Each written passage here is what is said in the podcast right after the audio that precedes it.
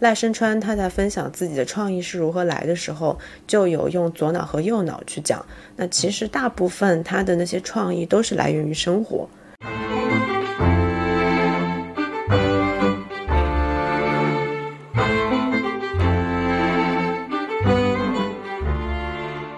Hello，大家好，欢迎来到新一期的城市有意思，我是丁猫，我是瑞秋。嗯，首先要跟大家说个抱歉啊，就是过去的两周里面，我和瑞秋纷纷病倒了。嗯，瑞秋嗯出阳，刚刚康复，现在还有点咳嗽。然后我因为前段时间有过敏性的鼻炎，所以声音有有点状况外，所以我们就这一期的播客是直到六月初才进行这个录制。但今天邀请的这期嘉宾呢，他叫于树，也是《三体》沉浸式体验引力之外的编剧和导演。但今天他在这个节目里面的名字叫锤导，那欢迎锤导和大家打个招呼吧。Hello Hello，大家好，我是玉树。听起来今天要聊一个跟沉浸式有关的一个话题，嗯，我想先问问你们两位，就是在这之前你们有体验过哪些沉浸式戏剧或者说一些沉浸式的体验？能想到最直接的可能就是《Sleep No More》了吧？嗯嗯嗯，因为非常经典，就是它一六年还是一七年引进的，对，到现在我都觉得是我看过会比较呃经典的一部沉浸式戏剧。嗯，你看过几场？两场，两场是吧？我看过三场，就我看了三场之后，我还是觉得意犹未尽。最近看到他们又开始放票了，嗯，就在想有机会我还是想要再去体验一下。觉得每次看的，不管是跟的呃演员本身，还是说我想要去看的细节，对。那锤导呢？呃，我二一年的时候刚加入三体项目组的时候，因为当时我们要做一个沉浸式的项目嘛，所以看了蛮多呃市面上的就是国内外都有的沉浸式的体验。所以像《不眠之夜》刚刚。两位说到的，然后还有《玩味探险家》，嗯，呃，《金钱世界》，嗯，然后还有很多国内的，像亚洲大厦现在还在演的沉浸式的音乐剧《阿波罗尼亚》啊，《桑塔露琪亚》等等，这些当时我们都去看过。然后啊，还看了一些泛的沉浸式的业态，就是就是像这个 Team Lab 这种沉浸式的展览，对对，还有一些呃打着沉浸式的酒吧，但其实大家知道，酒吧本来就是一个比较沉浸式的一个环境。嗯嗯嗯嗯。那这几个就刚刚你列举的这几个里面，你可以分别讲讲嘛，或者说你觉得最有特色的几几部作品？嗯，我觉得还都是蛮有自己的特色的吧。就是像《不眠之夜》嘛，就是肯肯定在上海的，就是这种偏文艺啊、喜欢戏剧的这个朋友都，呃，有听过或者去过。它呢，就是一个呃形式比较新颖，但是我觉得它算是开创了国内就是沉浸式戏剧的这样一个。标杆式的作品吧，嗯，呃，不过呢，它没有台词，它主要是一个对舞剧的形式。然后我们其实看过它的剧本，或者说它的剧本的大纲吧。它剧本大纲有点像一个日历，就它是一个一个的格子，然后它的一个横轴是空间，纵轴是时间，所以我们其实能够看到就是每个角色啊在哪儿，然后他进行了一段怎样的舞蹈，他的情绪大概是什么样子，他还会有一些这种呃。剧本大纲式的这种描述啊，然后他实际的就是去排练的时候，据我所知，他可能就是导演和编舞带着演员去找这个情绪，找这个感觉，然后就把这场戏给做下来。啊，他除了有一些个别的 one on one 可能会跟你说，演员会跟你说一些话之外，他基本上是没有台词的。然后这个是不眠之夜，还有就是像玩味探险家也是英国这个呃。最早出品，然后中国这边之前在星夜太古汇有演的那个，对对，就是有有很多个热气球，是是是，然后它那个投影会打在热气球上去做场景的切换，嗯，对，它这个主打的就是一个美食互动剧嘛，就是呃或者说现在比较流行的一个叫法叫做餐售，嗯，就你可以一边吃饭，对，一边看，对，一边观看演出，嗯，然后有一些演员会跟你做一些这种小的互动吧，主要还是以吃饭为主，嗯嗯，对。然后相当于在食物之上叠加了一层世界观的包装，哦，嗯，怎么理解这个世界观呢？呃，他的世界观就是说，比如说我我吃一个食物啊，我就不剧透这个玩味探险家。我们举个例子，就是说我吃一个食物，本来它就是一个普通的黄油面包，嗯，那现在这个黄油面包呢，可能是我一个探险家朋友，他老大远可能乘着热气球或者乘着快艇怎么样帮我拿过来的。然后他帮你涂上了这个黄油，你会觉得这个东西更有附加价值，更有意义。甚至于说有一些的呃国内做的一些沉浸式密室，你想吃到一个东西是要你自己花出努力的啊。比如说我们现在的城市人肯定没有种田耕地这种经验嘛。那如果比如说我我做一个沉浸式，你得先去种田，呃，就把种子放下去，然后你再去跟它，然后进行一系列这种操作，最后呢，他可能会拿到你自己，就是就是这个收获的一些食物给你吃，这个感觉是不一样的。我能不能这么理解世界观啊？就是电影它是有剧情和主线的嘛。嗯。那如果是这种沉浸式的互动式的这种体验，它是一种升级的剧情，然后是让观众首先要相信。这个编剧他创造这个世界，然后跟着这个世界所谓的这个世界观，然后带入的带入到这个剧情里。呃，是这样的，我觉得刚刚提到电影嘛，其实电影也有两种，我觉得就是从世界观与否的这个角度去分。比如说像《哈利波特》《指环王》，它其实是有一个完整的世界观的，它的故事呢是从这个大的世界中，呃，有点抽丝剥茧，呃，抽出了一条线作为一个故事。当然也有的电影，比如说科幻电影里的像《星际穿越》。它可能就是不是那样一个很大的一个世界观，它的叙事就相对来讲，我就是比较独立的一个影片吧，啊，可能也不会有续集这样子，呃，所以，呃，我觉得沉浸式戏剧吧，可能确实更接近于像《哈利波特》啊这样的电影，就是我我会在这个世界中，就是沉浸式的这个场域内吧，啊，去把这个世界观落实到每一个角落，因为呃，其实观众或者说参与者吧，刚进入你这个。场域，也就是这个世界的时候，他接触到的信息不是说一句台词，或者说电影中的一个画面，呃，一个声音音效，他接触到其实是全方位的，他的眼睛、耳朵，甚至他的身体就被包裹在这个环境中。所以你进入这个环境中，是否相信他是很重要的，就是五感都会参与其中。对，对我我理解这个是沉浸式。当然，现在其实市面上对沉浸式没有一个，比如说标杆式的定义，大家都可以说我是沉浸式。啊，我可能只是一个光影秀、投影秀，然后带一些手势交互，嗯，啊，也会被称之为沉浸式。所以，呃，如果是带这种演员演绎的，包括一些角色啊，跟你互动。他也会称之为沉浸式，像迪士尼，他不说它是一个沉浸式，但其实它就很沉浸啊。对对，刚刚锤导讲到《哈利波特》嘛，确实，现在迪士尼以及环球影城，它从广义上面来说，或者不是广义上面吧，它就是沉浸式。对，它是一个呃，整个世界观会更加扎实，然后经得起时间考验，以及有更多更广泛的影迷，全球的影迷为此买单的一个沉浸式的一个一个产品。嗯，是是。呃，我做沉浸式会有这个感触，就是好像大家做着做着，最终的一个目标就是奔向迪士尼。可能环球影城还有一些不一样，因为它的很多的 IP，它呃不仅仅是一家这个大的 studio 的，它是好几家合在一起。像可能哈利波特那个园区，它是一个一个一个独立的沉浸式，但迪士尼的话，我就觉得它是非常非常整体的。可能大家到做到最后，就是希望我我能够创造一个现实生活中。的世外桃源，嗯。啊，你可以在里面不仅仅说体验一个小时、两个小时，你可能体验一天甚至更长，啊，一个月，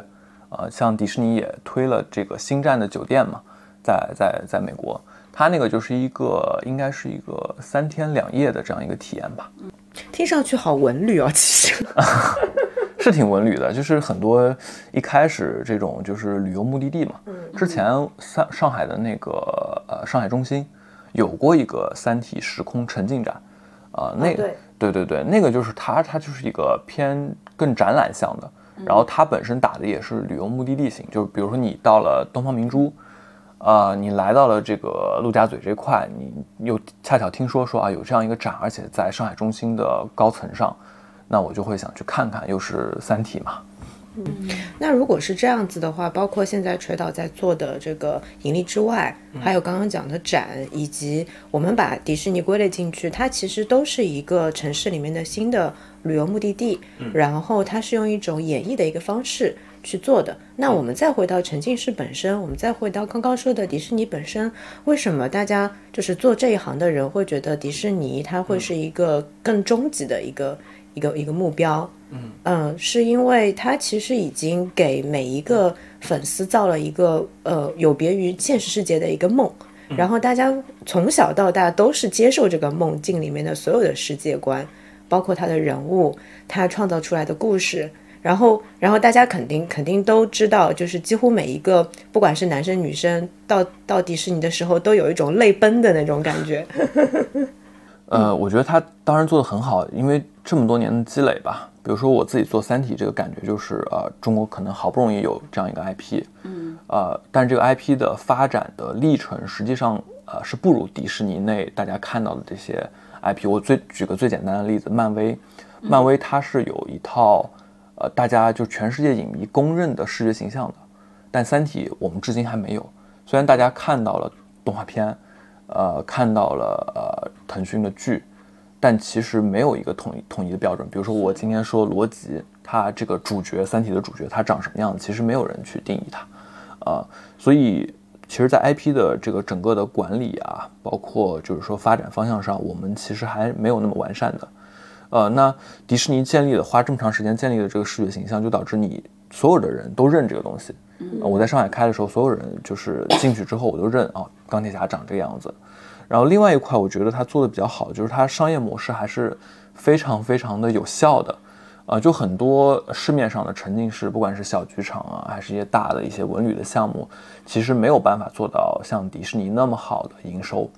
因为大家也可能了解过的，也知道迪士尼就是卖衍生品嘛，嗯，这块是它很大的一个收入，啊，那它的影视也好，乐园也好，其实就是让大家对这个东西的粘度越来越高。然后呢，不管你是否在乐园，你可以在线上去购买它的衍生品。然后它衍生品这一块的，呃，就是品牌或者说 IP 的溢价是非常非常高的，包括他在。跟他的帮他做衍生品的供应商去聊的时候，据我所知，他会把供应商的价格压得很低，但是质量必须得保障。嗯，而且由于大家知道你是迪士尼，我都想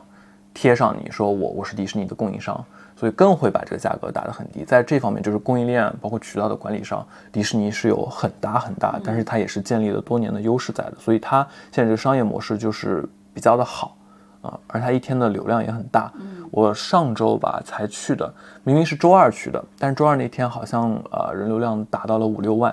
就是在高峰的时候排一个。对，最近又最近它的客流量又上来了。对对，因为暑期档的嘛？就是这样子的，这这种产品，它就是能做到所有人都会不断的去，不断的对它复购。就像刚刚讲的不眠之夜，我身边有朋友，他就是疫疫情前嘛，他至少是。三年十几次，对吧？不不止十几次，近百次的都有。嗯，对，真的有，真的有粉丝粉丝会喜欢里面的某一个演员，或者是每因为每天演的东西可能会不太一样，这个感受，演员也不一样，场域会不太一样。这个东西，这个这个方面，接下来锤导也会跟我们再分享分享。嗯，对，然后包括迪士尼也是，大家会买很多年卡过去。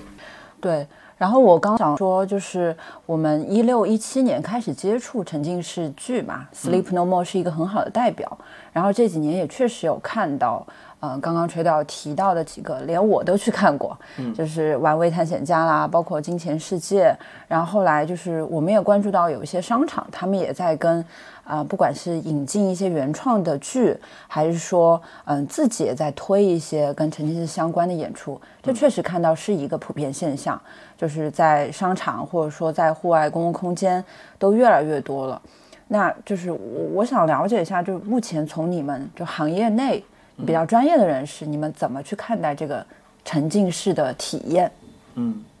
我觉得首先就刚刚提到了有些商场啊、市集啊。包括夜店、酒吧这些都想去做沉浸式，呃，首先是因为沉浸式还是一个相对比较新的东西吧。然后，呃，我们刚刚讲到的，比如说一个传统的商场，这种都是相对呃有一些年代的这种这种业态了。我觉得他们是需要不断的给一些新的东西来去吸引呃消费者，尤其是年轻人的。嗯。啊，像我知道就是有一个夜店嘛，上海即将开业的一个夜店，他就会想要做一个沉浸式，就比如说本来。呃，我们点一个很贵的一套酒，呃，那会有一些这个服务员，呃，穿着一些呃，就是各种各样的服饰吧，来给你上这个酒，然后好像全场都知道，比如说你点了一套黑桃 A，这样，那他就希望说，既然别家都是这么做的，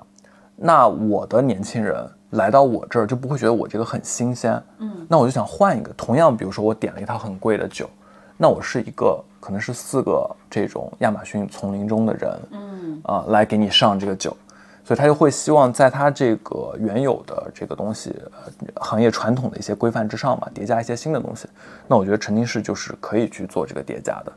而且呢，当你去体验沉浸式的时候，其实会有一个，就从我们观众或者说体验者的角度去看的话，它确实除了很新，哎，很很亮眼之外，也是一个呃，可以让我们有机会去体验一个完全不同的身份吧。啊，我觉得做得好的沉浸式是。你会赋予这个进来的每一个体验者一个全新的身份，嗯，因为他是进入到一个全新的，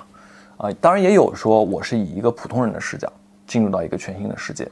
啊，但是更多的就是说我会赋予你一个某种角色，甚至有一些小体量的，它会赋予你一个换装的一个体验，嗯，啊，让你更加的去去对这个角角色有更高的可信度，啊。这个的话，就是我觉得现在人生活压力很大吧，可能你在日常生活中，你已经习惯了一套规范，啊，需要新鲜感。对，其实是需要新鲜感，让你有一个地方能够撒野的，啊，比如说我，我观察到我们的体验中，就是会有一些，呃，很喜欢他的这个观众，他也来了五六次啊，虽然我们才开了一个多月，啊，他来五六次，他每一次。呃，因为我们的体验，呃，观众数量大概是在一百上下的，嗯，其实是没有给每一个观众就是换装的服装，但他自己会换装，啊，他会戴一个偏那种科幻的闪光的眼镜，然后会涂一个这种蓝色的这个唇釉或者唇彩吧，然后把自己包装的很像一个太空人，嗯，这样他会更对他跟角色对戏的时候，而且他来的次数很多嘛，我们的角色可能有一些也记住他了，啊，就会跟他有更深的这种互动。啊，然后他也会自己说，我就是一个太空城出生的女孩，他给自己写了一套世界观，我出生于哪个哪个年代，所以我觉得他就是很沉浸于于其中啊。所以其实沉浸式它不同于可能影视吧，呃，很不一样的一点就是观众的参与感、自己的代入感，呃，对于你自这个观众本身最后的体验是否好啊，是是有很大的一个影响的，嗯。对你刚刚说到，就是你们你们最近接触的那个观众嘛，我就突然想到，我几年前去看《Sleep No More》的时候，也是，嗯，我我有观察去去参加这样子的一个沉浸戏剧的资深观众的穿着打扮，他们真的会穿着很华丽，就是觉得我今天就是要找演员 one on one 的，我要去跳支舞的，我要被演员拉进小黑屋的。最开始我第一次去的时候，还是完全是以。就是观众的身份还离得比较远，我甚至有点不敢靠近。我不知道我万一演员拉住我了，Q 到我，我要怎么办？然后，所以我才有了第二次、第三次的体验。然后在这个过程中，我会发现，其实演员也喜欢找那种更愿意表表露自己的，或者说他更想要跟演员有深层次互动的人，这样子也能调动就是演员的这个积极性嘛。就是他也会有一些更更夸张一点的表表现方式，我觉得这对于不管是不是嗯资深粉来说，都是可能更进一步的体验。然后这种体验，它它都是没有剧本的，看起来是没有剧本的。呃，其实的，呃，就是以我们的体验为例吧。呃，一开始的时候，演员很多是演这个音乐剧、话剧出身的，他其实。不太会经历太多即兴戏剧这方面的呃训练，训练，嗯，对。那遇到一些观众，比如说我问一些问题的时候，他不一不一定能够做呃及时的反馈。这个又分两块，一块呢是我们所讲的这种即兴的训练，啊，这个是对他的反应能力是有帮助的。另一块呢，就是他对这个整个的故事、这个世界世界观是否是完全了解的。因为像我们，如果我作为一个出生在比如说二百年后的人，那二百后的这个世界，我用的手机可能不是手机，可能是一块屏幕，呃，可能是一个就是随便墙上一块屏幕都是我的手机。那我经历过这个事情，照理说它就在我的脑海中。当观众问起你的时候，比如观众说啊，我我可以跟你自拍吗？他可能就说什么是自拍？这个手势是什么意思？他必须得完全去了解那个世界，才能够做出这种符合世界观的反应，那观众才会觉得有趣的。比如说，观众跟你说，我们自拍一下，你说那好，结束之后我们拿个手机自拍，那这个就完全出戏了。脱离。对，其实观众也不喜欢这样子，他就是想想要看到你，比如说你你作为这个二百年后的这个角色，你会对我怎么反应呢？啊，观众有时候会觉得，哎，你这个傻傻的回答的很有意思。啊等等。所以其实这两块都是需要训练的，就是知识量储备是非常大的。然后当时呢，我们也会模拟各种各样的问题，因为我们有内测场嘛，就观众会问各种各样的问题，我们自己先问一遍演员，他如果答不出来的，那作为编剧，我们就要帮他写下来啊，然后不断的去给他磨磨练这个即兴的能力，所以才有了现在就是，呃，各种问题他可能都能接得住。嗯刚刚有讲到说，其实呃，年现在年轻人想要去体验这些沉浸式，他们有一个很大的诉求是，嗯、有一种身份的切换。嗯，那其实我很好奇，就是沉浸式这个东西是什么时候开始出现的？就从全球范围内来说，以及它究竟是给现代的年轻人带来什么样子的一个需求？这个是我还挺好奇的，因为有需求才会有更多的供给嘛。嗯我觉得，呃，具体的出现可能需要就是查看一些文献啊。呃，据我们所知，就是还是从呃英国、美国，尤其是英国吧，因为它是戏剧的相当于一个发源地了啊、然后等到它发展着发展着，就会出现一些新的形式，去结合文旅也好啊，结合一些其他的元素，声光电的元素也好，去发展成了这样一个沉浸式的戏剧吧。呃，然后我觉得其实国外的年轻人也可能会比国内的更会玩，或者说爱玩一些啊、所以他们有一些很新的东西，比如说像国内呢，最早的密室不是像今天大家可能在上海看到的，我我进去以后我就会有一个所谓的 NPC。我不知道大家有没有印象，最早的密室可能在二零一五年左右，很多呃还是那种机关类型的密室。啊，对，对，就是可能你会带一个对讲机进去，然后我就在里面解谜，它真的是密室逃脱。嗯啊，那现在很多的头部的密室已经不是这样子了，因为大家也在有一个融合的过程。比如说 Sleep No More 来到呃上海，啊、给所有的这个做做这种密室啊，呃做剧本杀的一个哎新的东西，说哦原来我可以这样做，可能大家很喜欢的是角色扮演，嗯那我就把密室越来越变得不解谜了，或者说解谜是其中的一个元素。对我也不会拿一个对讲机，现在基本上都不会拿一个对讲机进去，比如说 X 先生或者 Yumi Play 的啊，因为它会有一个演员作为 NPC 也好，角色也好，在里面去带着你进行这个体验。因为对讲机本身是一个很出戏的东西，所以慢慢的就把所有出戏的东西都都摒弃掉，啊，然后大家发现哦，原来年轻人呃愿意为那种机械密室付二百块钱，但现在却为了呃却愿意为了这个呃一个所沉浸式带一点戏的，可能带换装的这样一个综合的体验，它仍然是两个小时左右，愿意去为它付五百块钱甚至更高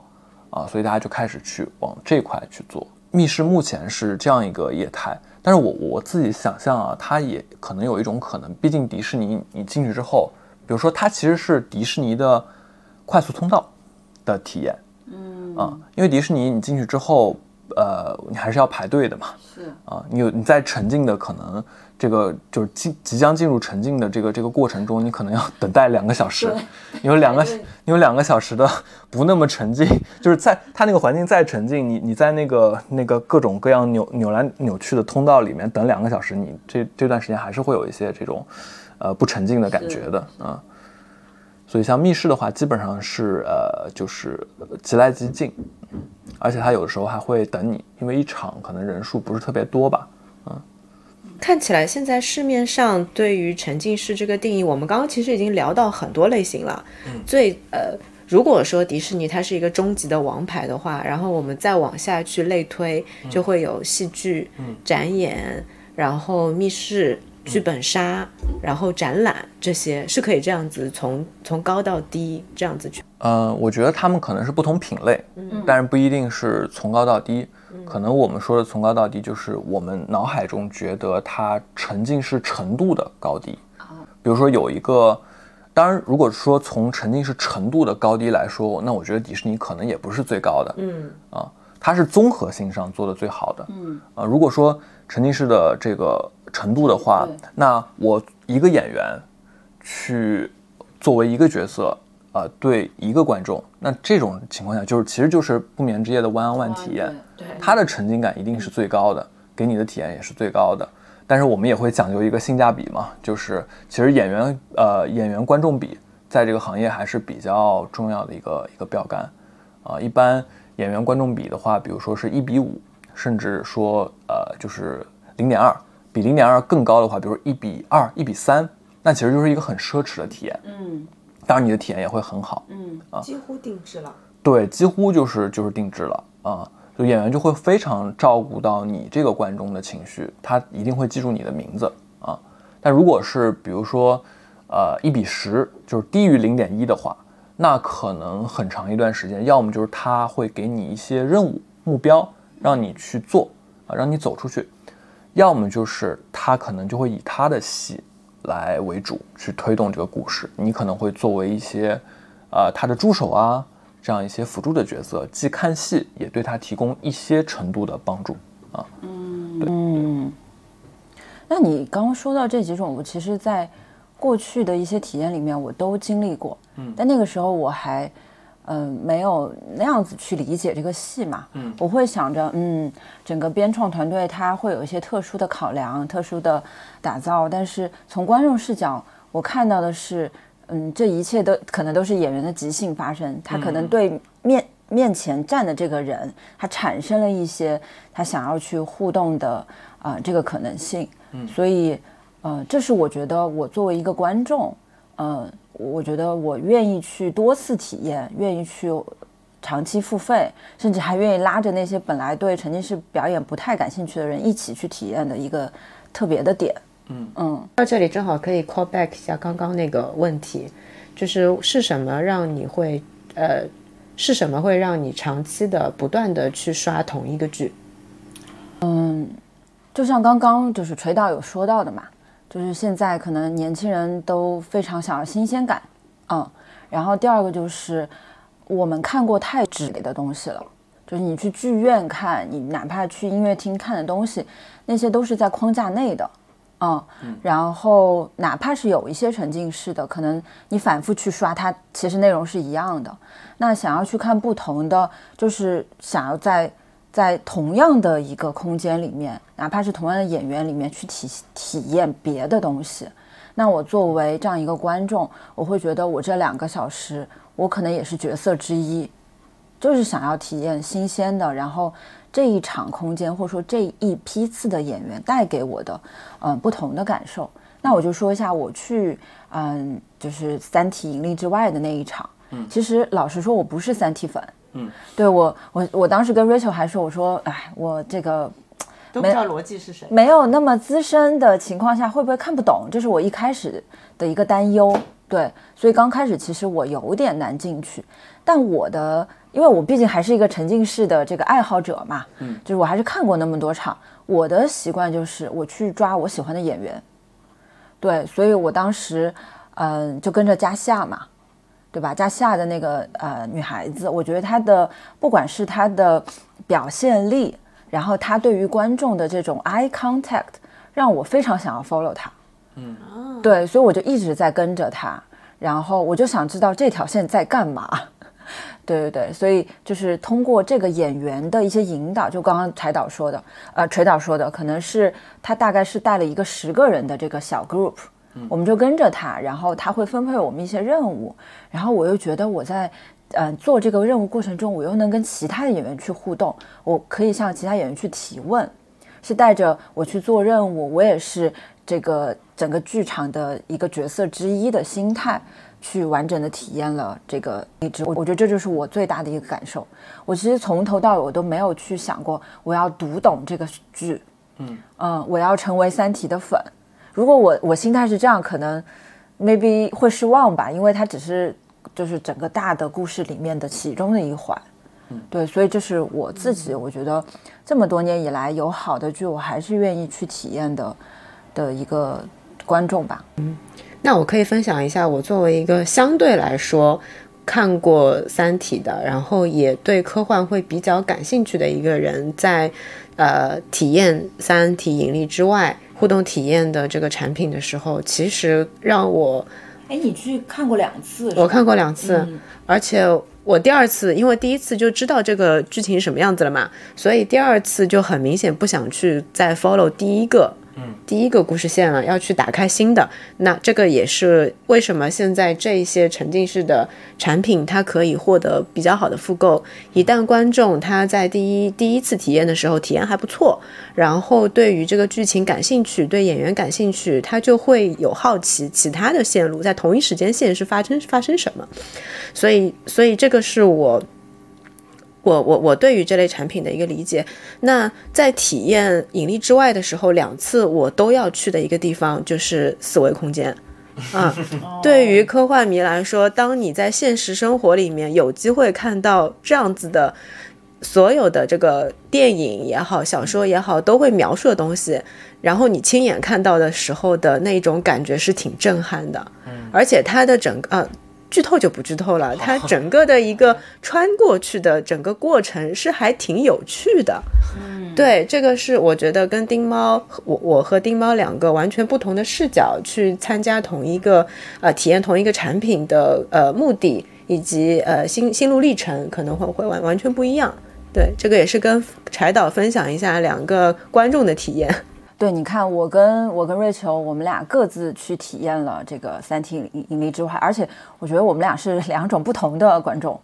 不同的视角，但好像这两种观众似乎都，嗯，就是感受到了一个是互动性，然后一个是它整个戏剧的一个可看性。那我也想问一下锤导，就是从编剧的角度，嗯，你怎么看待就是这个互动性，包括可可看性？呃，我觉得是这样的，就是也是在两年多从这个项目一开始的立项，然后做到它开业先运营期，我自己作为主创的一个感受吧，就因为我是学影视出身的，呃，那我们看一部影片，或者说看一个传统的有这个第四堵墙的一个戏剧作品的话，会会去判断它呃这段戏是不是给了我一种呃真实感，比如说它。呃，讲这个男女主人公吵架，或者说呃，这个男主人公出轨了，他出轨的对象也是一个男生，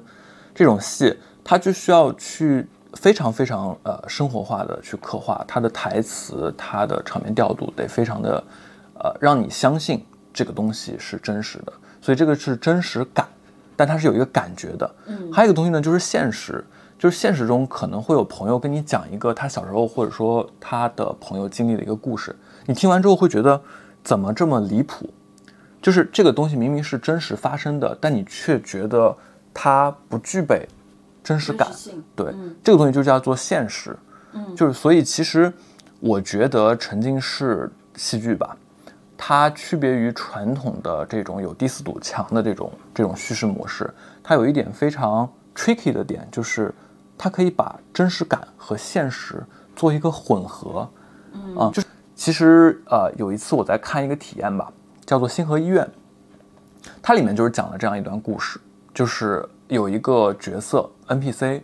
他最后是因为爱被杀掉了，他杀掉的形式就是呃，表现的形式就是有一个假的枪，嘣打了一枪，他也没有血包在身上，但他就倒了，倒了以后呢，我们作为没有跟他这条线的观众，我们觉得哦，就是好像有点。懵，对，有点假，但是跟他那条线的观众真的有有两个女生就蹲在他旁边爆哭。啊，嗯，就是会有这种体验，因为我跟了跟了你一场，可能两个小时，密度非常高的交流之后，嗯，我已经把你当成我的一个朋友，或者说在这个故事的设定里，你是我的一个长官，呃，我我跟你之间是有连结的，现在到这个剧情的结尾，你却死掉了。那对于我来讲，我会有一种就是就是有一种精神信仰突然没有了的那种啊，对，它会有一种混合感。你比如说看电影的时候，我们讲究的是一种共情，因为这个电影中的每一个角色都不是你，嗯，你可能能在角色上看到一些，呃，与我心有戚戚焉的这样一些东西，会有投射，呃，对，会有一些投射，但是你还是知道这人不是我，呃，可能有一个人死掉了，他也不是我的朋友啊，呃，但是在沉浸式中就会有这种感觉。所以大家可以想象一下，就是我在两个小时跟你飞快的、高速的建立了一个情感浓度之后，我突然没了，或者说我突然做了一件什么事儿，这个对呃观众或者说体验者的这种情感的影响牵动是非常大的。所以我觉得这是啊，沉浸式可以玩的一点就是优势性的东西吧。嗯，我觉得这案例还蛮好的，就是它它呃充分的。它充分的体现了，就是这种沉浸式的产品给到我们这些年轻观众带来了什么？它其实是有一种介乎于真实，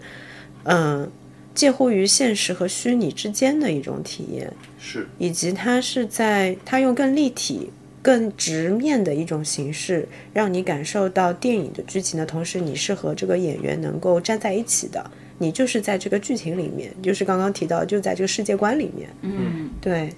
刚刚我们聊到了很多关于沉浸式本身的一些一些一些话题嘛。那垂导其实刚刚你也讲到，你的背景是影视专业相关的，然后现在又在从业一个相对来说比较一个新的产业。然后你自己是怎么看待影视和沉浸式这两个不同的叙事方式呢？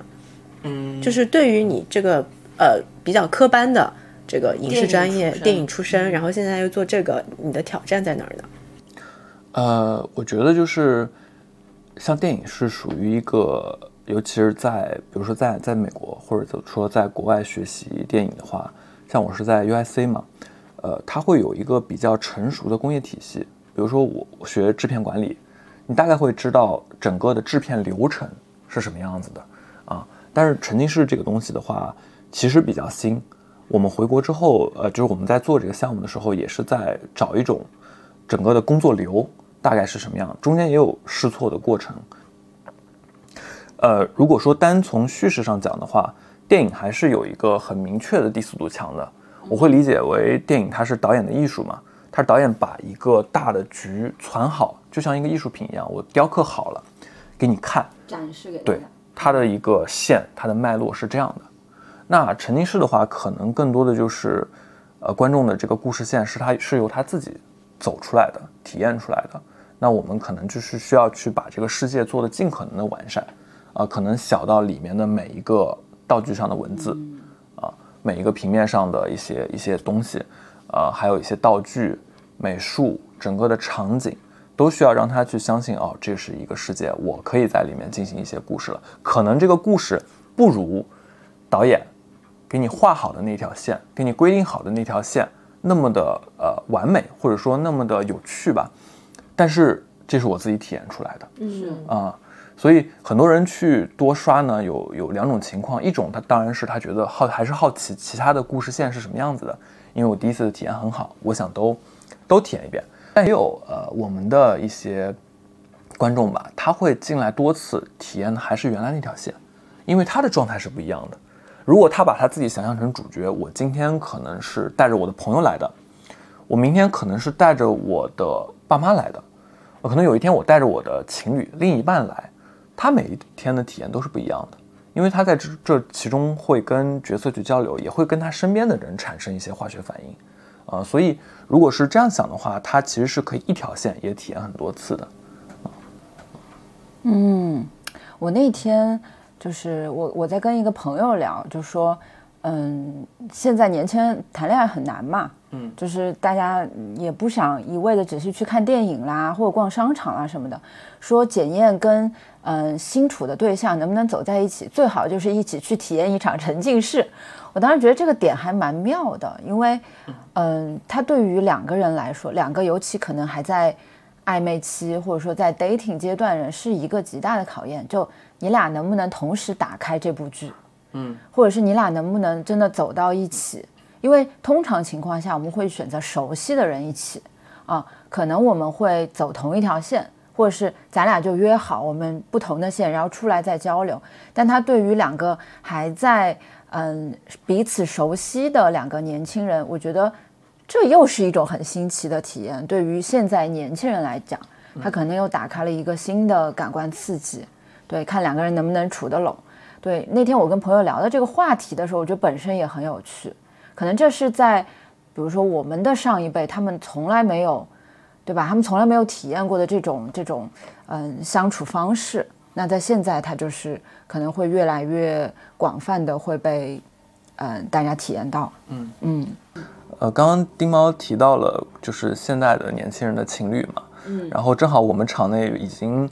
呃，有过两到三场求婚了吧？哇，嗯，其中还有一场是和我们的工作人员就是共同共谋的一场、一场求婚。他们会提前提需求啊？对，就是他就希望在四维空间里面求婚，然后他也希望这个沉浸感真的对，所以我觉得他们可能追求的是一种，比如说我跟我的另一半都是《三体》的粉丝，我们俩都特别喜欢这个故事，那刚好有这样一个场域，啊，那他可能比我看完比如说《三体》的动画片，呃，影视剧之后求婚那个感觉是完全不一样的啊，他又可以置身在这个这个世界中去求婚。嗯，就是在这一个月的驻场导演的工作中，我观察到我们现场是有很多情侣来体验的。然后呢，最后我们这个体验最后会有一个选择，这个选择我不剧透啊，但它是有正或反两种。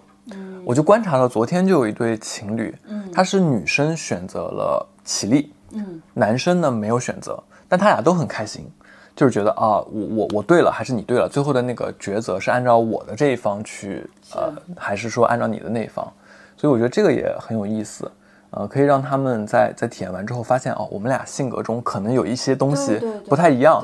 但是 it's okay，就是我们可以互补嘛。而且说不定就是有了这样一个结果，他们可能观影结束之后能够产生更多的交流讨论。对，嗯。嗯嗯，正好我们已经把话题引到了《三体：引力之外》本身了，那我们接下来就好好聊一下，就这个产这这个作品怎么是被打造出来的？因为其实《三体》迷还挺多的，然后科幻迷还挺多的，然后现在市面上面呃由《三体》转换版权的这些产品还不少，嗯。嗯，所以应该。你们当时做这个事儿，其实压力还挺大的吧？我自己的压力倒不是源于三体有多大，我自己的压力是，呃，我从二零一六年，我应该是在大二的时候，那时候我开始读三体，然后那时候很有意思，我们是一个文科班，然后那个班上呢有大概六十几个同学，只有十个男生，然后从某一天开始，就是有人说啊，我们读一本很有趣的书，叫《三体》科幻小说。那时候科幻小说可能还不像现在，就是还，呃，比那时候我觉得呃热度要更高一些。那时候的话就觉得哦，科幻小说那看看吧。结果呢，有那么一个月的时间，就那那十个男生全部坐在阶梯教室最后一排，上课的时候在那边看《三体》，然后就大家会比这个进度，谁看完的快。就那时候我就把这个《三体》三部曲看完了。看完了之后，就确实是有一种呃，我后来看到大刘老师去描述他。当年看克拉克小说的那个感觉，就是你走出这个教室的门，你抬头看，那时候还是白天，我好像看到了星空，我好像觉得这个呃宇宙不一样了，嗯，啊，好像穿透了一样，啊，就是连着这个宇宙，连着我自己的这个人的大脑一起被穿透了一样，就是那种感觉是让我后来我会在 B 站上做一些三体内容的创作嘛，也会去观察，哎，这个 IP 发展的怎么样。然后，所以毕业的那时候机缘巧合吧。其实我那时候临毕业已经签了其他的公司，但是我看到三体这边有一个机会，就没怎么犹豫，嗯，就说我想来试试看做这个三体。所以对于我来讲，我的压力可能就是我曾经是一个三体的粉丝，那我做的东西是否能被我作为我这个群体和我一样喜欢他的人认可？这个对于我来讲是当时心里面最大的一个压力。直到我们今年。年初啊，在场地现场去进行排练和技术合成的时候，我有一段时间就睡不着觉。嗯嗯，晚上睡不着觉，我就在想，呃，粉丝会不会骂我？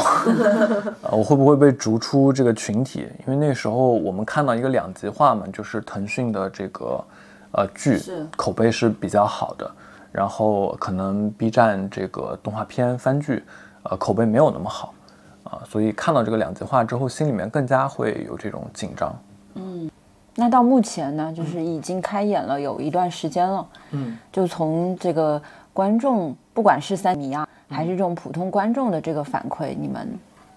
整体觉得怎么样？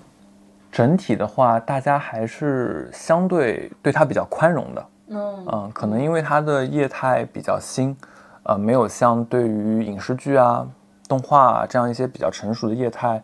呃，那么去揪它的这个这个水平，然后也有很多很多的对标。我觉得我们可能是也有这一块的一些优势吧。嗯，对，所以而且它从原著上面来看，相对来说会比较安全，它并不是一个主线的内容，嗯它是一个支线，嗯，然后对，不算特别主线。当然，我们当时选这段故事也是有很多很多的原因的。我们这段故事相对来说没有可能第一部的叶文洁、第二部的罗辑有这么主角的角色在里面。当然，《三体》它本身也不是一个，我理解是不是一个角色驱动的这样一个小说。那我们选的是第三本书，呃，《死神永生》里面的一段故事。就讲述这个万有引力号去追逐蓝色空间号，大概原著里面也就是一百来页的这样一个内容，然后我们去做的这个各种的扩充，因为我整个体验的空间就是万有引力号这艘飞船的内部嘛。然后当时选这段故事其实有很多很多的原因了，其中至今我都会常常提起的一个原因就是，呃，这段故事最后其实是有一个抉择的，而这个抉择呢，原著中的词儿就叫做。全民公决，这个当时是非常抓我的一个点，呃，因为我们看到，不管是第一本书的叶文洁，第二本书的罗辑，然后他们很多选择就是我作为个体我做出的，然后其中有很多对集体决策的批判，嗯，但是全书中，哎，留了这么一个档口，在万有引力号上，呃，万有引力号和蓝色空间号两艘。飞船的舰员最终做了一个集体的一个一个决策，去决定是否去启动引力波，而且这个决策非常的大。我们在现实生活中一定不会有某个决策可以让人毁灭或者保留两个世界这么高的这个这个这个决策，啊，对，所以当时我们觉得这段主创团队都觉得这段是非常非常吸引人的，因为沉浸式我们还是希望观众能够参与进来嘛，啊，不是说我最后看执剑人他做了一个抉择，当然那个也很嗨。呃，我理解那个也很嗨，但是我们这段的话，就主要是想让所有观众能够真正的进入到这个呃剧情中来啊。因为刚刚我们有聊到，就是作为沉浸式的一个世界观嘛，嗯，那我比较想知道，在《三体》引力之外，你们这个编创团队想要给观众构建的是一个怎么样的一个世界观？呃，刚刚有提到，我们是其实是建造了一艘万有引力号嘛，嗯，呃，那我们其实是希望。观众作为一个万有引力号的登舰的舰员，去来体验这样一个故事，呃，所以你登舰之后的话，你就会去到飞船中的每个空间，呃，我们在这个上面其实花了蛮大的心力的，因为我们都不是造飞船这个 航天器专业的嘛，呃，所以在早期应该是二一年年底的时候，就做了好几次工作坊，去请一些包括中科院天文所。有做那个中国天眼项目的，然后也请了呃交大可能航天航空院的这样一些专家老师来，去帮我们一起做这个工作坊。就是作为一艘可能二百年后的战舰，大刘老师在书里面当然也给到了一些设定，比如说它是一个圆柱形的，啊，然后它的材质可能是光滑镜面的，啊，它是由这个核聚变引擎去驱动的等等嘛，然后有一些生态自循环系统。那除此之外，还需要增加一些不同的舱室，比如说它作为一个飞船，它是否会有一个指挥中心啊？然后这指挥中心会长什么样？会有哪些必要的东西？然后《三体》原著中可能描述到，我们万有引力号是可以利用三体人的质子这个技术去监听蓝色空间号的。那么它的整个的监听流程是什么？因为我们当时会觉得监听是一个很有意思的点，有一些悬疑感在里面，可以做出这种呃叙事的体验。然后还有包括它的生态自循环系统到底是长什么样的？比如它会有哪些植物呢？它的这个食物究竟是如何做出来的呢？等等，这样一些吧。所以这些都是需要呃我们在做的过程中去定义的。这里面就会涉及到世界观和整个场景空间设计的结合，还有世界观和所有的道具、美术这些的结合。嗯。你能不能举几个例子啊？就是跟道具或者美术、平面这些有关的。呃，其实例子很多，因为当时，呃，所有的文字都会从我这儿过一遍，然后这里面也 藏了很多很多的小心思，是吧？私货。对，比如说我们会有一些书籍吧，就是虽然在那个时代，我们理解它会是一个比较去纸质化的，但我们其中有一个角色叫做莫维奇舰长。呃，让我们那我们在设定上会把它做成一个相对有一些，呃，这种呃练就的一个人，所以他那儿还会有一些纸质书，但是这个纸质书呢，我们就不能把一些比如说我们现实生活中的书放进去，呃，当然也有一些啊，呃，那我们还会为他去专门去编纂一些吧，这种他那个时代的书，比如说他经历过末日战役。这样一场呃人类和三体人的一个一个大的战役，那可能战后就会有很多之类的书，那我们就会想啊，比如说二战后会写一些回忆录嘛，那我们可能也会去给他写一些，比如说反思末日战役，或者说反思其他的战役等等的这样一些书，包括人类和三体人是一个博弈的关系，我们也会写就是呃人类与三体的博弈论等等一些，当然它只是书名啊。然后我们的小心思可能就是作者那一栏，你会看到我们的主创的名字，可能是我的英文名，可能是呃我们美术总监的名字等等等这样一些。然后包括呢，我们也会在一些纸质的平面道具，比如说我们还有一个角色，他是朴志斌，他是这个飞船的总设计师，嗯，但他会有一些草图，这草图上我们尽可能希望把它做的真嘛，它不仅有设计师的名字，那它一定还会有一些，比如说审定员呀。呃，这种审批文件对审批文件的人，他们都得签签名嘛，因为是一个非常非常重要的设计图纸，可能有很多个流程。那签名可能签的就是我们主创的名字啊，等等等等这样一些。所以我们其实会在做世界观的过程中去设计这些。呃，整个做的一个工作流呢，它其实是和呃空间设计基本上是一个同步的。当时我们其实会有一张大的表，呃，这个表叫做区域主题脚本设计。啊，然后他会写到每一个空间要用到的各种涉及到世界观的东西，包括多媒体，就是视频的内容，是需要给到脚本，给到我们的多媒体供应商去制作的。比如说，大家在那个最大的厅叫做万有引力厅里面会看到很多的屏幕上面的影像内容，啊，这是多媒体的。还有一个是音频的内容，就是大家从入场开始就会被音频里的声音称之为键源。然后有很多很多这样的，比如说警备广播啊、集合广播啊等等等等这样一些，这是第二块。还有一块呢，就是整个空间的道具，比如这个空间它如果很空的话，你一定会觉得它很假。那我们就希望尽量有一些符合这个世界观的道具在里面，比如说它可能是一把探测这个引力波核心物质是否衰变的这样一个探测仪器，它可能会有一些机械臂。等等这样一些吧，所以我们其实是有一张非常非常庞大的表，然后这个是来叙述整个场内道具啊、美术啊、多媒体音频的。我觉得你们这个团队真的很认真，非常认真。就是你一边描述的时候，我一边就想到了当时诺兰在在拍《星际穿越》的时候，说他会有一个很厉害的一个物理的专家来去做做他们的顾问嘛。然后你刚刚，你刚你们你们刚刚又说到有很多呃这些专业的老师来帮你们去把控天文相关的工程相关的东西，就能感知感知到观众看到的是这一方面，其实已经很完整了。但实则你们构建的这个世界是更庞大的一个框架。嗯，对，我觉得这个工作不好做啊。说到这里，我一定要问一个我特别好奇的一个问题，就是编剧团队和导演到底是如何对于这些沉浸式产品做到卡卡时间的？对，刚刚说了我的一部分工作嘛，因为我主要是负责世界观和剧本，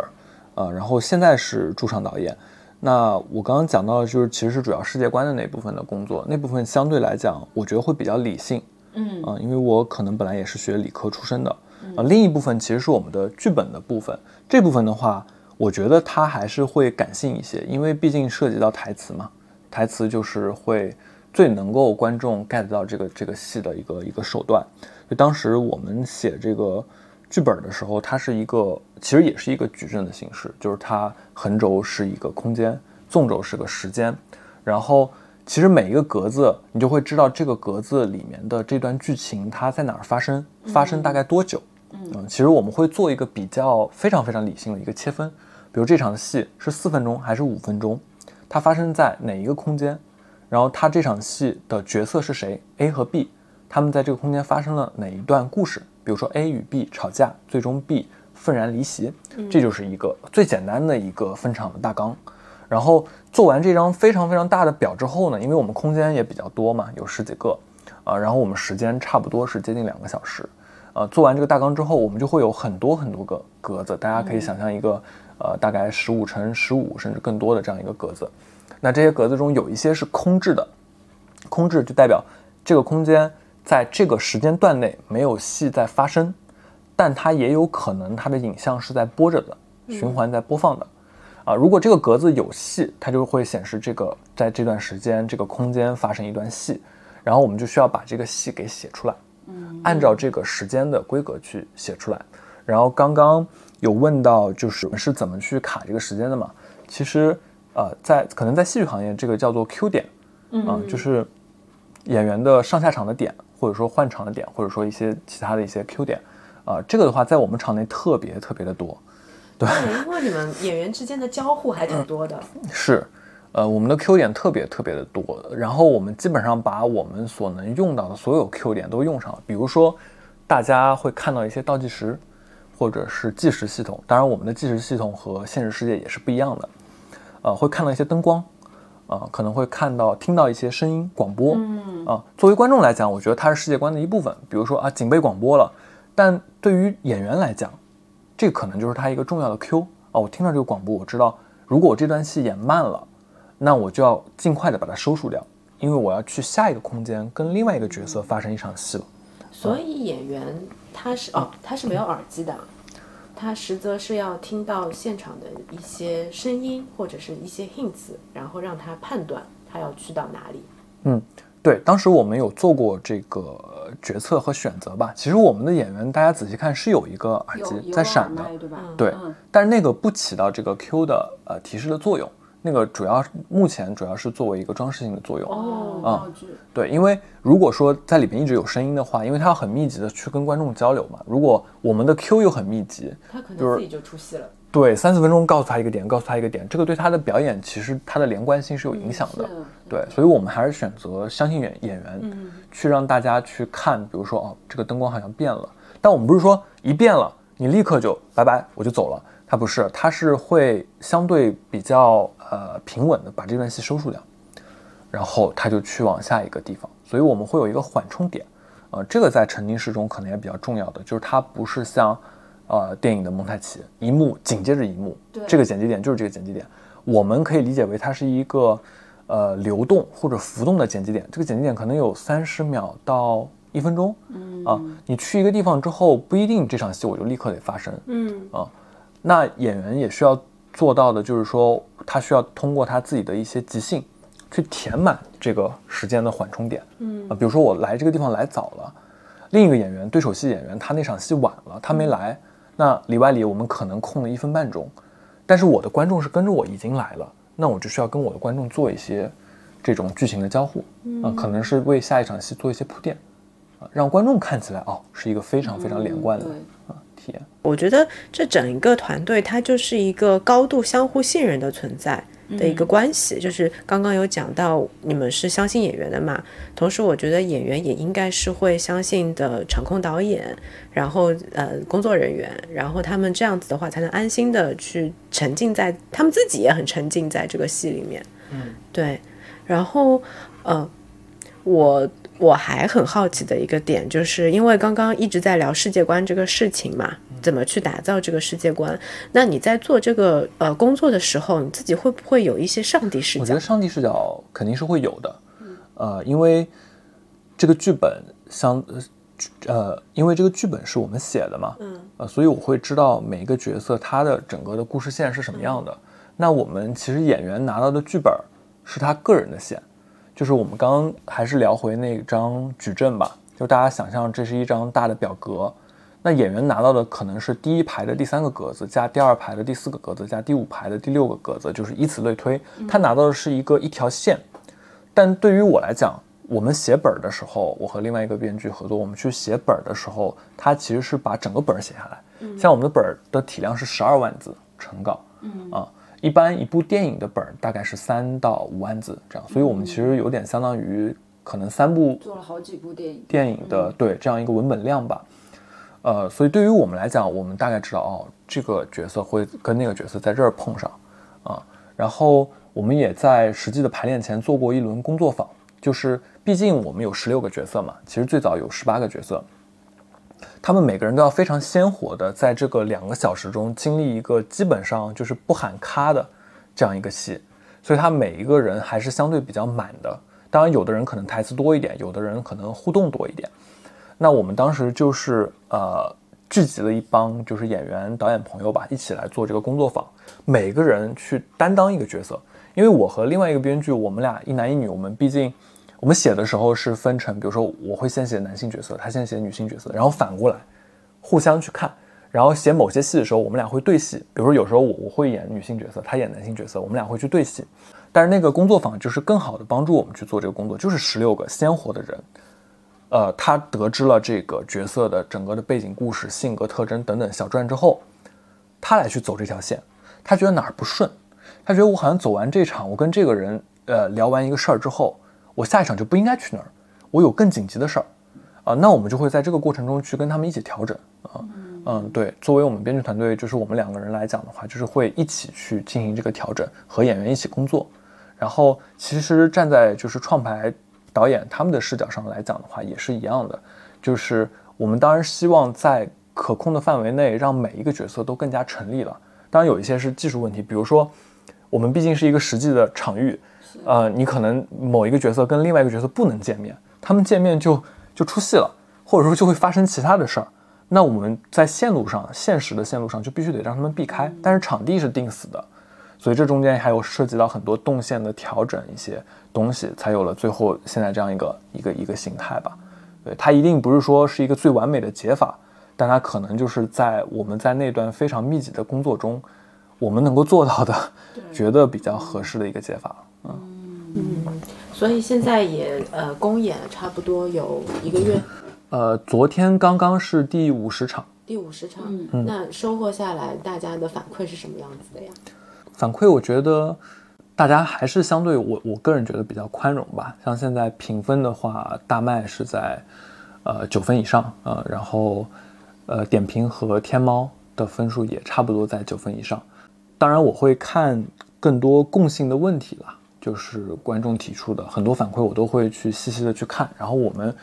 呃，本来是每周，在内测阶段是每周，现在可能是每两周到一个月，会进行一个整个的观众反馈的一个分享会，然后大家聊一聊我们怎么样去改进，并不是说把它做完了演出了，我们就不去调它了。我觉得整体上大家还是比较宽容，呃，因为我们做的时长。就是我们整个创作的时长，呃，差不多是两年嘛。从我进来到现在是两年零三个月，不算是特别长，就中间还是比较紧。然后又经历了上海的疫情，对，所以我觉得我们可能在世界观方面的工作，还是要向影视，包括前面提到的像诺兰导演拍《星际穿越》，他们去学习，包括郭帆导演，我们跟郭帆导演工作室也有接触过。他们的世界观真的是做的非常非常的庞大和完善，基本上觉得他们就已经做出了一个一个可能对博士论文体量的一个一个东西了。这块我们如果有更长的创作时间的话，我觉得还是可以继续打磨下去的。嗯，因为细节这个东西就是它没有极限，是你永远可以把细节做得更加的丰富。刚刚说的是观众反馈嘛？对，对吧？那我再问一下好了。哎，那就是上映到现在，嗯，我不知道有没有一些专业人士，他们的反馈如何？嗯嗯，在我看来，可能专业人士分两块吧，一块就是对《三体》非常非常专业的，就可能包括核心粉丝，也包括一些其他的《三体》创作者，呃，还有一块可能就是做沉浸式呀、做文旅啊、做戏啊这样一些的朋友，对，呃，然后前者的话，反馈我目前看来觉得还可以。我觉得也是大家相对比较宽容，然后有一天那个做我的《三体》，呃，B 站上那个最早他也是《三体》粉丝爱好者嘛，开始做的，然后后来做到我的《三体》，呃，罗辑传、张北海传，他们的团队就是神游八方他们的团队来，然后那天我特别激动，因为我是神游八方的粉丝，那时候我还在读书的时候，我就看他的我的《三体》，呃，尤其可能张北海传、罗辑传，我觉得抓的都很准，虽然它不成。可能制作不像就是其他的一些番剧那么大的这个制作的这个体量，但我觉得他很传神，所以那天来我就很激动，我跟他合了个影，然后他给我一个反馈让我很鼓舞，他就说三个字，他说很三体，嗯。啊，然后我就跟他说，我说其实我们还是增加了一些原创的角色，因为毕竟书里没描写那么多角色嘛。啊，还有一块反馈就是刚刚聊到的是做戏啊，做沉浸式啊，做这个展览展示这些行业的朋友吧，我觉得他们从各自的角度给了我们不少的建议啊。包括可能有世界观、剧情方面的，有内容方面的，也有一些是技术方面的、声光电方面的。对我觉得这些就是，呃，在我们看来还比较宝贵吧。呃，我整体感觉整个行业大家还是一个不是说竞争的一个状态，大家还是希望哦有一个好的产品出来了，一起来带动。对对，是不是能够帮助他做得更好啊？因为大家还是很乐意看到新的东西，尤其是这种本土的 IP，然后。国内的团队去做的，因为大家刚刚聊到的像《Sleep No More》啊，呃，这个《秘密影院》啊也好，等等，《完美探险家》都还是，呃，中方对引进的，还是以引进为主的，对。嗯，所以从行业端来讲的话，你认为这类的沉浸式的产品，它未来的机会点在哪儿呢？呃，我觉得机会还是比较大的，可能一一方面是对旅游目的地型的一些场所的改造。呃，比如说，本来我是一个白天开放的一个景区，呃，比如说我是一个园林，啊，可能我收费不是很高，呃，但是我现在夜晚也可以进行开放。我看到苏州也好，南京也好，有一些园园林开始做这样一些的，呃，沉浸式的升级改造吧，啊，这样的话，我这个场地是可以复用的，而且呢，我给予了它就是这个可能沉浸式戏剧这样一个附加的一个体验的价值。啊，我可以在晚间本来他空置的时间去进行一些收费，然后放一些这个观众啊进来，所以我觉得这是未来可能旅游目的地的一些呃新的这种升级。我看到英国已经有一个体验项目，它是在晚间进行的，它打造了一个有点像呃幽灵巴士这样一个概念。然后这个巴士呢，你买票去体验它，它是有一套的，比如它会带你去一个教堂。这个教堂呢，它的整个声光电做的有一些微微的恐怖啊，有点像那种呃吸血鬼古堡那种感觉。你进去以后，只有会有一个体验啊，可能是解个谜啊，或者说呼个洞啊，等等等等。然后你再上那个幽灵巴士，再去下一个点。其实我想象起来，就和我们的外滩的观光巴士差不多。嗯，对。但是它叠加了一层故事在上面，呃，甚至它会可能给你一些新的身份，你是一个探案的这种探员，那这个体验。我理解就会更有意思，可能更符合现在年轻人喜欢的一些东西，啊，包括像王朝哥他做只有河南这种很大很大型的，啊，这也是一种啊。其实那个我理解就是接近或者说靠近迪士尼模式，就做的非常大嘛，你可以在里面体验一整天嗯。然后另一方面的话，我觉得就是传统消费场景进行这种沉浸式的包装，比如说现在很多商场会去做一些市集，甚至做一些城市音乐节。啊，城市戏剧节等等，那未来有没有可能商场本身它就是一个城堡，或者说啊等等类似的一些呃非常整体的有世界观、有主题包装的一个东西？那你进来，比如说我去买个面包，那我买的这个面包是否跟我晚上吃的这顿饭有什么关系？啊，他们之间是不是能够连接，把所有的商家包在里面？那这个商场本身就是一个大的城堡，迪士尼城堡，我进入其中。其实每一个消费发生的点，都是跟一个主题相关的。嗯，对，说到商场吧，我就想到去年，其实上升新所和 SMG 他们有合作那个沉浸，算是沉浸戏剧节吧。嗯，我当时去体验了几场，嗯，整体感受都还挺好的。一个是因为本身上升新所它就是独栋开放式的。这样子的一个街区，那演员他是不仅可以在这种老的建筑里面去演绎，也可以跟户外的公共空间，哪怕是游泳馆，呃，哪，sorry，哪怕是和呃那个泳池去结合起来。那对于观众就是觉得哇哦，太妙了。嗯，我在我在任何一个，我哪怕今天只是去遛个狗，我好像都能跟演员有一点点小的互动。对，所以这也是。我觉得我我们可能也比较期待在未来的就是城市的这种公共空间、商业空间里面，能够看到更更多元的这种形态出现吧。对，那刚刚讲的是行业层面的一些机会点嘛？那最后我还蛮想问问看，从个人的一个发展和个人的成长的一个角度，因为其实沉浸式到目前来说，它还是相对来说比较新的。刚刚我们也有聊到，那你做完这个这么庞大世界观的一个作品之后，对你个人来说，个人成长来说意味着什么？可以跟我们分享分享吗？呃，我觉得花两年多的时间去从零到一做完这个项目，对于我来讲，呃，两方面的成长都有。一个是就是创作方方方面的，就是我会更加，呃，确信就是什么东西是好的东西，什么样的东西是能够让 C 端，是让我们的目标的观众也好，消费者也好，感觉到有趣的，能够牵动他，让他的心流产生变化的东西。我对这个东西更确信了，因为我学生的时候，有时候会怀疑自己是一个没有天赋的创作者。我相信很多身边的朋友可能都会去有这种怀疑，是不是我做的东西别人不喜欢呀？因为并不是你在社交媒体上，比如在 B 站、在小红书发一个东西，就会有很多人来看你、点赞你的，并不是这个样子，所以会会有这种怀疑。但是我做完这个项目之后，我觉得我更确信了啊，其实有些判断可以做出的。第二块的话，就是在制作层面上来讲，就是呃，因为之前学制片管理嘛。可能做完这个项目，虽然它跟影视不完全相，呃，流程不完全一致，但是有很多相通的地方，就是把钱花在刀刃上这件事情上，然后怎么样让时间、呃，金钱和这个质量达到一个比较好的平衡。我觉得我对这个事情上是有更深的一些感悟了，比学生时候做项目，呃，然后未来的话，其实。我还是会更看重做一些创新的东西，然后带这种叙事体验的。我觉得，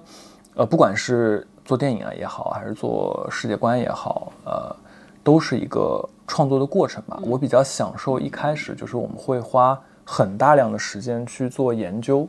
嗯，然后我看到郭帆导演也是这么描述他自己，就是，呃，他说他自己比较笨啊，但我看来，在我看来，我觉得他就是个天才。就会花很大量的时间去做研究，就是灵感其实有时候真的不是今天拍脑袋一个头脑风暴想出来的，是。啊，是建立在哦，原来有这么多我之前没有认知的东西，是，比如说我们当时跟中科院的这个专家去聊的时候，他们说，呃，他们给学生发的那个录取通知书是一段波频，那个波频是他们用他们的天眼在宇宙中捕捉到的信号，这就是一个非常非常好的 idea，但是。我们其实很难想到还可以这样，因为我们甚至不知道那个波频是怎么被捕捉到的，它听起来是什么声音。所以我觉得，呃，如果是做未来做世界观这方面的工作的话，我还是希望我能够花比较长的时间去真的研究啊，然后呃去跟这些专家呀做工作坊，拓宽自己的认知吧，啊，然后产出一些好的 idea。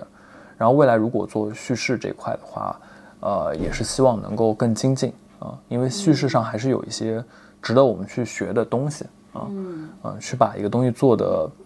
更有共情力吧，跟观众，对，这是我未来希望做的东西。嗯，对，刚刚那一点我感触，我感触也挺深的，就是之前赖声川他在分享自己的创意是如何来的时候，就有用左脑和右脑去讲。那其实大部分他的那些创意都是来源于生活。他只不过就是利用一些生活的碎，呃，利用一些方法论去把生活的碎片、一些片段能够整合在一起，最终他放在他的那个故事线里面。我觉得所有的优秀的创作者，他一定是临在生活的，